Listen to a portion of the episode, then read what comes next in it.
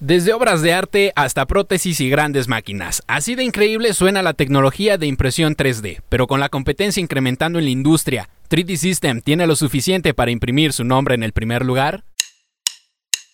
Finanzas en órbita. ¿Qué tal, queridos Flinkers? ¿Cómo están? Bienvenidos a un nuevo episodio más de Finanzas en órbita. La tecnología de impresiones en 3D nos abre un abanico de posibilidades inmenso pero el mercado realmente está despegando como se esperaba. ¿Qué tal mi querido Alex? ¿Cómo estás? Bienvenido amigo. Muy bien Rafa, como siempre un gusto estar haciendo este programa contigo y también acompañar en una semana más a toda esa banda Flinker que nos escucha por aquí.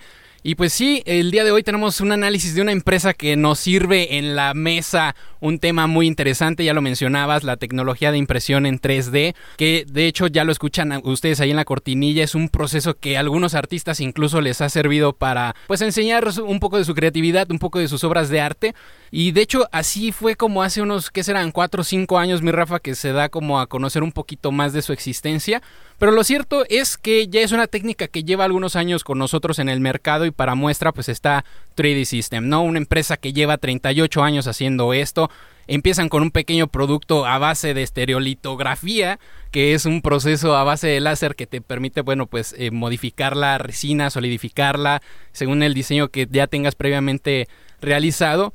Y pues sorprende que actualmente sigan vigentes, aunque quizás no de la mejor manera por la situación en cuanto a números que más adelante vamos a estar eh, analizando.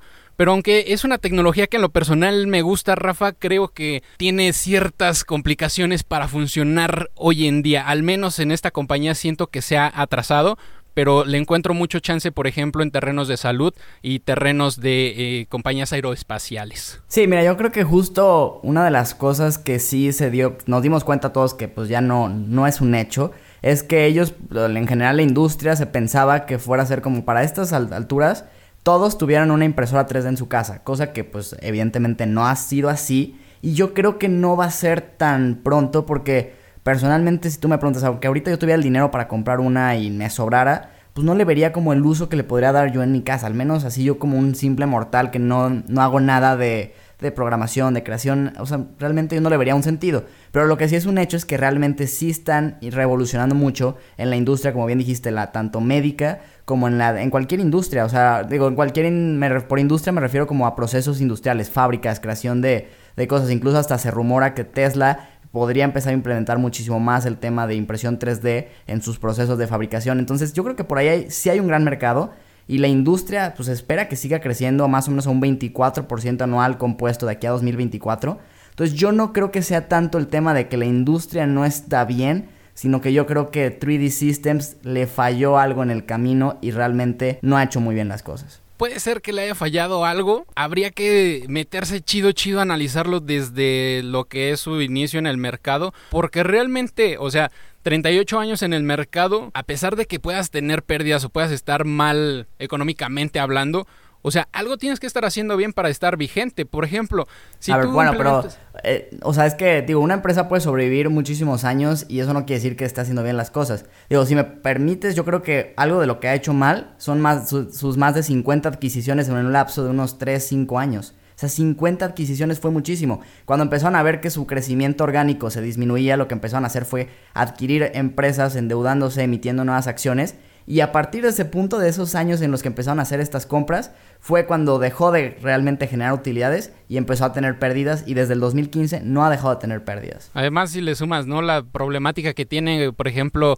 eh, que es el hecho de que ellos se pueden ir a dormir, güey, despiertan y ya encuentran un nuevo competidor en el mercado, o sea, ya encuentran un nuevo proveedor cubriendo quizá empresas que pudieron haberse sumado a su lista de, de clientes, a su cartera como tal, que bien podrían ser, si tú quieres, empresas pequeñas o empresas de nicho, pero que pudieron haber utilizado tu tu, tecnología, ¿no? No, y que también hay empresas grandes. Digo, HP le entró con todo también al tema de impresiones 3D.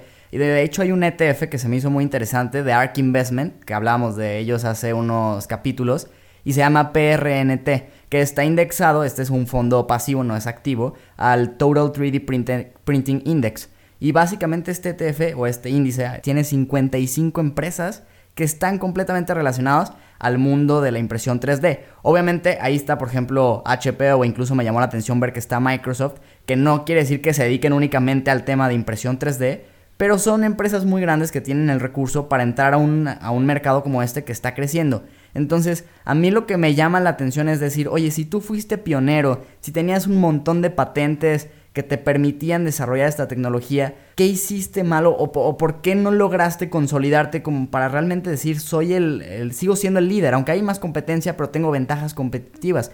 Cosa que la verdad sus números pues no demuestran. Claro, ahí mencionaste algo, o sea, eres pionero, güey, ¿por qué no lo aprovechaste? Efectivamente, güey, ese es como la, el punto central de este tema. No sé qué les puede haber fallado ahí. Por ejemplo, me llamó mucho la atención que una empresa que se llama Siemens, que hasta hace unos años realmente lo único que conocíamos de ellos es que patrocinaban a Real Madrid, güey. Ahora ya son em, proveedores de, de, máquinas de este tipo, ya son proveedores de software que permite pues diseñar lo que vas a imprimir en, en tecnología 3D. Inclusive ya les venden a sus clientes los cursos o los webinars por 200 mil, 300 mil euros. O sea, es relativamente hoy en día muy barato que cualquier empresa pueda hacer esto y pues le están dando la vuelta, güey. Sí, exacto. O sea, son empresas que claramente se dieron cuenta del potencial que tiene la industria porque eso no lo podemos negar. O sea, creo que por muchos lados se puede ver perfectamente que las impresiones en 3D son ya parte del presente y definitivamente el futuro.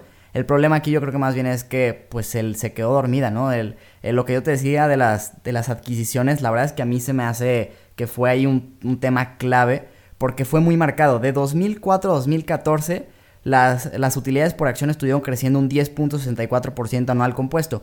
Que no te habla de un alto crecimiento, a lo mejor como lo vimos ahorita el año pasado en las tecnológicas, pero es un crecimiento constante y durante 10 años. Está bastante bien crecer al 10% durante 10 años. Pero a partir de ese punto ya no han tenido ganancias. O sea, literalmente de, estar ganando dinero empezaron a tener pérdidas. Y así han estado los últimos 5 años.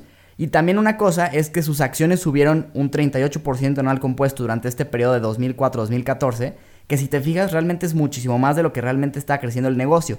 Esto hizo que sí se sobrevalorara un poco y tuviera una caída tan fuerte del 92% en tan solo dos años. Fíjate, ahorita ya tocabas la parte de la salud financiera de la empresa, sus estados financieros, y nada más para comentar ahí, o sea, me sorprende que tenga pérdidas porque realmente es una empresa que económicamente en cuanto a nivel de ingresos es muy estable. En los últimos cinco años rondan sus ingresos entre 600, 700 millones de dólares salvo por ejemplo el año pasado donde nada más se, se consigue guardar 557 millones, lo que es una disminución del 12.44% en relación a 2019, pero también habla, creo que parte de lo bueno que tiene la empresa es la credibilidad que tiene respecto a los clientes. El problema aquí es que es un proyecto que lleva tantos años y sigue siendo muy, muy, muy costoso. Les, es esto lo que les lleva a tener pérdida tras pérdida tras pérdida conforme van pasando eh, pues los, los ejercicios fiscales. Pero tampoco es lo suficientemente costosa como para endeudarse de más. O sea, si revisas, por ejemplo, la razón de liquidez que tiene la compañía son dos dólares. Es decir, que por cada dólar que tiene a, deuda de corto plazo, tiene dos dólares de activos eh, corrientes o circulantes para cubrir esta deuda. Entonces, ¿qué está pasando con ellos, güey? Claro, pero a ver, también, por ejemplo, digo, sí tienen efectivo y me consta que su razón circulante está bien, pero emitieron acciones este año para justamente jalar ese flujo. Entonces, o sea, sí puede, puede estar sólida en que no se va a quedar, o sea, no se va a ir a la quiebra porque no tenga dinero para pagar, eso me queda claro, no al menos en el corto plazo pero también pues diluiste a tus accionistas para pagar deudas y además no ganaste. Y lo que tú decías de es, es de demasiada investigación, eso es un hecho. O sea, tienen que tener muchísimas patentes y aunque ahorita tienen muchas vigentes, las primeras y las que les dieron como esa exclusividad durante un tiempo, justamente empezaron a vencer por ahí del 2014-2015, que fue cuando empieza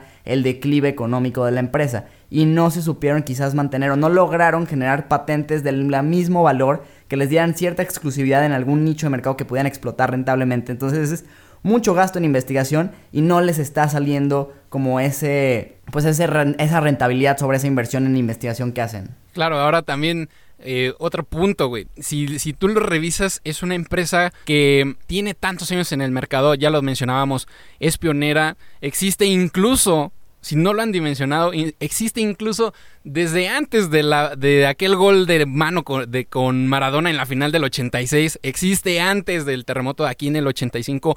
O sea, es una empresa que quizá lo único que le pudo haber fallado al principio es no tener un canal de comunicación adecuado, ¿no? ¿No sientes eso? Mm, no, no tanto, fíjate. En cuanto a su tecnología, vaya, para comunicarlo al mundo. Bueno, Sí, digo, a ver, no sé, no sé si ahí hubo un tema de, de, ventas, iban creciendo bien, ¿no? No, yo creo que más bien Alex fue que se centraron en otras cosas que no correspondían.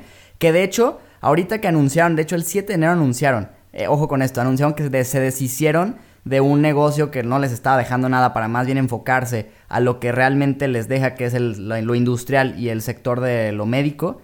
Y en ese día crecieron sus acciones más de un 100%.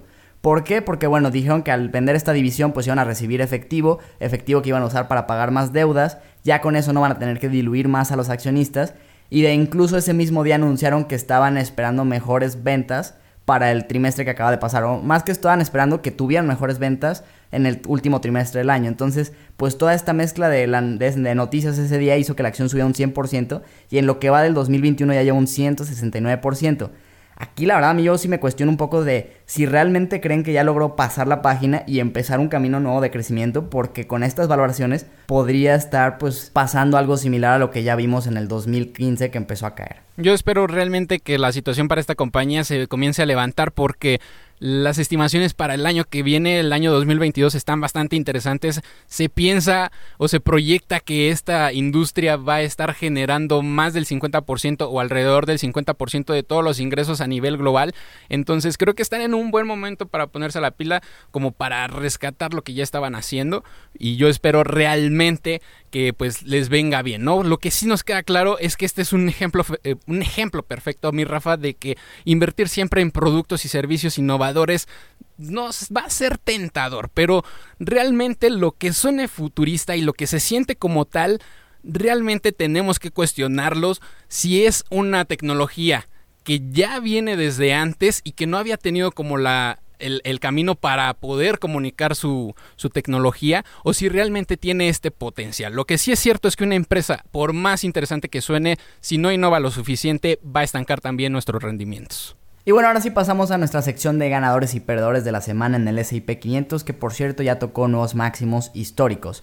Entre los perdedores tenemos a Eli Lilly que cayó un 11.43%, y es que la semana pasada presentaron la segunda fase de los estudios que están haciendo de un tratamiento para el Alzheimer, y a pesar de que la empresa está confiada de su tratamiento, los inversionistas quedaron algo decepcionados ya que el estudio mostró que los resultados en una métrica que es muy importante no fueron buenos.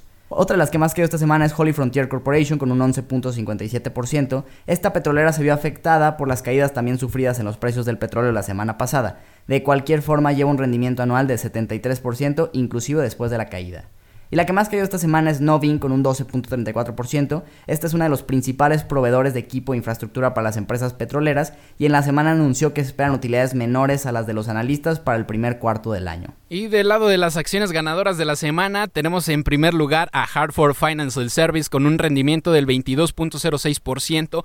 Esta es una empresa líder en seguros de propiedad y accidentes, cuenta con más de 200 años de experiencia en el mercado y bueno, crece tras dar a conocer que recibe una propuesta que por supuesto no es solicitada y tampoco es vinculante por parte de Shop Limited, otra empresa que tiene el mismo giro, pero que tiene bastante interés por adquirir a esta compañía, lo cual, bueno, ha tentado al Consejo de Administración y han dicho que van a mantener especial atención a los accionistas a largo plazo que tienen y que van a empezar a sumar. Además de que, bueno, pon atención aquí, Flinker, porque se benefician, al igual que Linar Corp, una eh, líder en construcción de viviendas, quienes alcanzaron un rendimiento del 8.20% y se quedan en la tercera posición de la semana tras los efectos de la reunión que se llevó a cabo hace unos días por parte de la Fed, tras la cual el presidente Jerome Powell ha comunicado que la política monetaria se mantiene sin cambios, además de hacer un compromiso total con todos los sectores, aunque por supuesto uno de los prioritarios será el hipotecario. Y si te preguntas quién se queda con el segundo lugar de la semana, ese se lo llevó Discovery Inc. con un crecimiento del 10.55%. Flinker, recuerda que nos puedes seguir en redes sociales, nos encuentras como arroba mi Flink en Instagram, Twitter y TikTok, como Flink en Facebook y LinkedIn y como arroba Finanzas Órbita en Twitter para ver contenido exclusivo del podcast. Nos escuchamos el jueves con más noticias y más información. Finanzas en órbita.